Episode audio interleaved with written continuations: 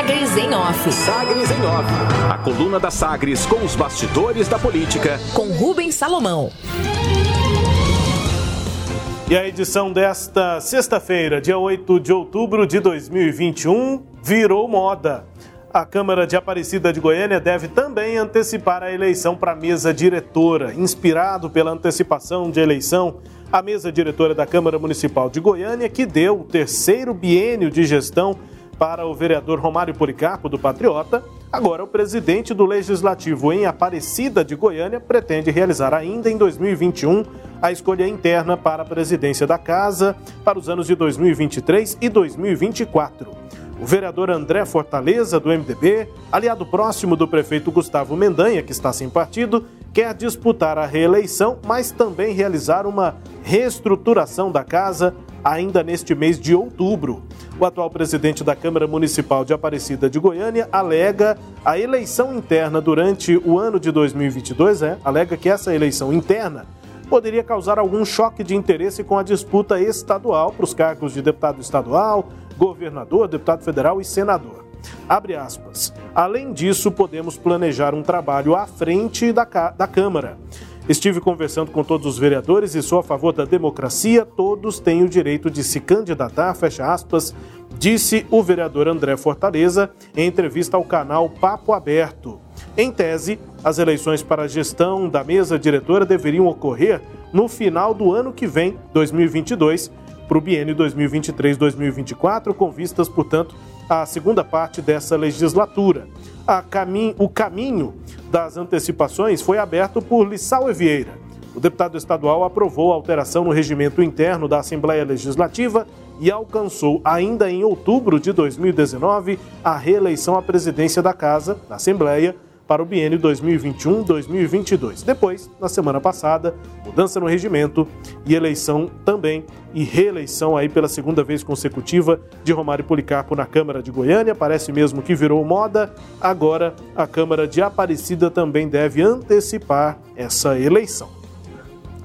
Bolsonarismo, a criação do partido União Brasil com a fusão entre PSL e DEM afasta os deputados estaduais Humberto Teófilo, Paulo Trabalho e Major Araújo, todos filiados ao PSL. Os três se preparam para mudar de sigla para a disputa da eleição de 2022. Os três parlamentares começaram o atual mandato na base do governador Ronaldo Caiado, do DEM, mas deles, apenas Paulo Trabalho se manteve por mais tempo entre os aliados ao Palácio das Esmeraldas. E ele agora diz o seguinte: que deve mirar assim que abrir, migrar de partido assim que abrir a janela partidária. Pretende disputar o Senado na próxima eleição e que não vai ter espaço nesse novo partido, o União Brasil. Paulo Trabalho afirma que tem conversado com o partido DC, o Democracia Cristã, o antigo PSDC. E o presidente da sigla aqui em Goiás, Alexandre Magalhães, já teria colocado o partido à disposição para que ele dispute a vaga de Senado na chapa do governador já vai ter candidato e não vai ter vaga para mim. E nenhum deles representa a direita conservadora, é o que afirma o deputado bolsonarista Paulo Trabalho, que está de saída do PSL, de saída do União Brasil. Major Araújo também está fora. Aponta que deve se desfiliar, mas com um projeto diferente. Enquanto Paulo Trabalho busca a vaga de senador, Major Araújo vai para a reeleição no ano que vem vou estar numa composição de oposição, não tive ainda convite, mas meu projeto é estadual novamente, disse Major Araújo. E dos três, por último, Humberto Teófilo comunicou a desfiliação pelas redes sociais para assim que for possível juridicamente. Abre aspas, jamais trocarei meus princípios e convicções em detrimento de fundo eleitoral, cargos e poder Sigo junto com o presidente Jair Bolsonaro, fecha aspas, afirma Humberto Teófilo, confirmando aí, portanto, o trio que está de saída do PSL, Humberto Teófilo, Major Araújo e Paulo Trabalho, bolsonaristas que saem por conta da fusão com o DEM e o PSL. Ainda na Assembleia Legislativa, as emendas impositivas. O projeto de lei orçamentária anual, a LOA, teve tramitação iniciada ontem na Assembleia e deve ter o deputado Wagner Neto do PROS como relator com a previsão de 39 bilhões e 300 milhões de reais de arrecadação, cada deputado estadual terá cerca de 9 milhões e 400 mil reais para indicação em emendas. Repeteco, em Brasília. Os senadores Jorge Cajuru, do Podemos aqui de Goiás, e Alexandre Vieira, do Cidadania do Sergipe, voltaram a pedir no STF que o presidente da CCJ do Senado, Davi Alcolumbre, do DEM do Amapá, seja obrigado a marcar a data da sabatina do ex-advogado-geral da União, André Mendonça, indicado pelo presidente Bolsonaro a uma vaga na corte estão batendo na mesma tecla. Para os dois senadores, ao se manifestar no processo, Alcolumbre não apresentou uma única justificativa concreta, objetiva e republicana capaz de corroborar sua implacável inércia na designação da audiência, portanto, senadores Cajuru e Alessandro Vieira, buscando aí a agenda com André Mendonça na CCJ. Ele tem de ser sabatinado para é, que se confirme ou não a indicação do presidente Jair Bolsonaro para o STF, o Supremo Tribunal Federal. Destaque aqui na coluna Sagres em off, também com a sua análise, Cileide Alves.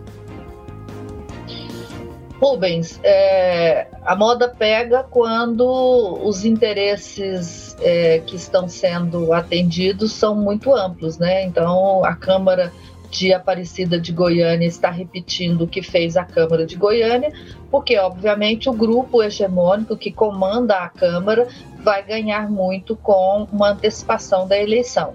Quer dizer, a gente já comentou isso aqui e vale também para a Câmara de Aparecida, isso não é democrático mudar as regras do jogo na conveniência de quem está sentado na cadeira de presidente.